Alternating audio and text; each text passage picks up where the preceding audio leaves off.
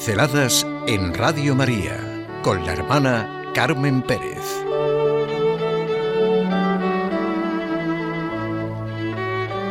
Resurrección. Desconoce los límites. Todos los evangelios relatan el acontecimiento ocurrido al tercer día después de la muerte de Jesús. Es realmente algo inaudito que todo lo cambia. La resurrección de Cristo es el dato originario sobre el que se apoya la fe cristiana. Cierto, esto es así. Pero, ¿qué es la historia de la humanidad sin la resurrección de Cristo? ¿Qué sentido tiene? ¿Qué sentido tiene hablar de principio y fin sin referencia a un principio y a un fin? Nada entendemos sin sentido de finalidad. Esto lo ve la razón, ya, lo dijo el pensador griego Aristóteles. Entonces pues, buscamos un fin.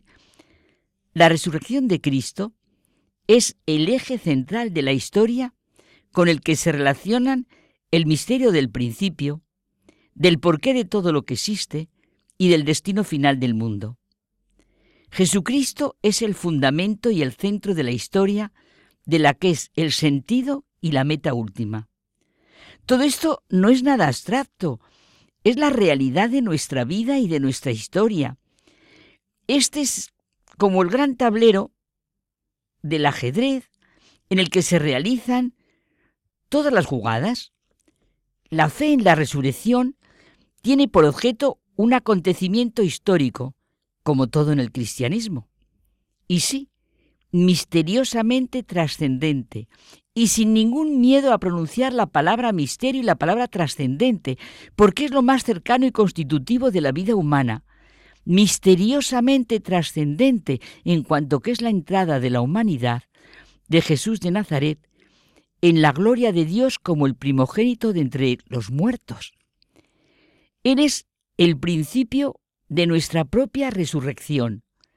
Ahora, por nuestra redención y después por la vivificación de nuestro cuerpo en un proceso que culminará en la transfiguración del universo cuando Dios sea todo en todos. El Nuevo Testamento nos presenta dos maneras de ser de la figura de Jesús. El Jesús de Nazaret, el Jesús hijo del carpintero sometido a las contingencias humanas, trabaja, lucha, sufre su destino. Vemos todos sus gestos humanos. Los evangelios nos lo narran. Y el segundo aspecto está enraizado en la eternidad. Desconoce los límites de lo terreno. Es libre, divinamente libre, soberano y Señor. Ya no hay nada accidental, ni pasajero.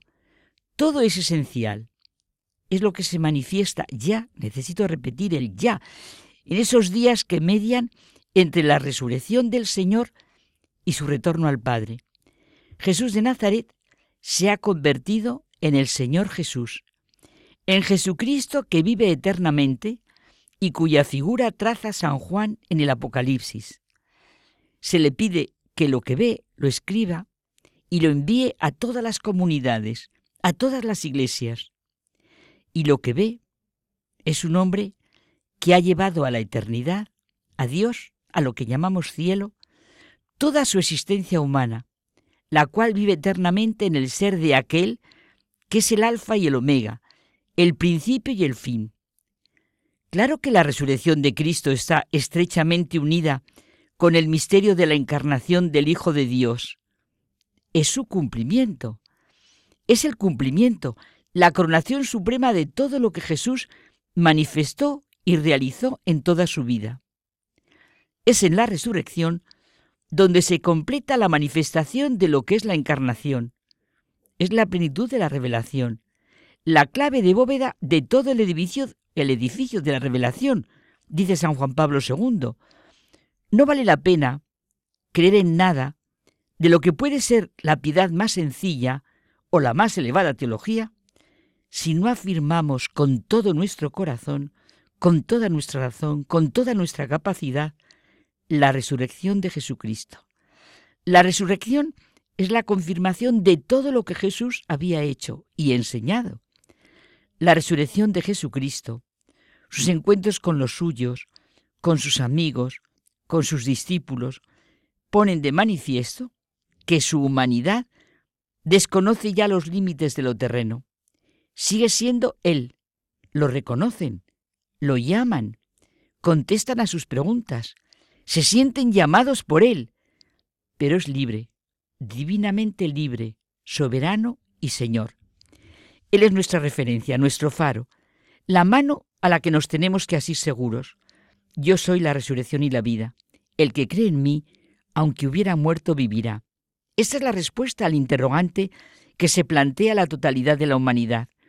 Es necesario que descubramos, que comprendamos que en realidad estas afirmaciones atañen a lo más íntimo y vital de nuestra existencia, que no es esta vida superficial por la que con tanta frecuencia nos dejamos absorber, sino esa vida profunda en la que nos va la vida, y vale la redundancia, a la que nos sustraemos, pero hacia la que algo de nosotros nos empuja como sin darnos cuenta y misteriosamente. Realmente, el objeto de nuestra fe y de nuestra esperanza, pero de nuestra fe y esperanza en cada uno de los momentos de nuestra vida, es el plan del amor de Dios hacia nosotros, que se nos hace patente en el hecho real de que Jesús de Nazaret es Jesucristo, Cristo Jesús, el hermano mayor de la gran familia de la humanidad. Jesús, el Señor, que desconoce los límites de lo terreno, que sigue teniendo nuestra humanidad, pero ya divinamente libre y soberana.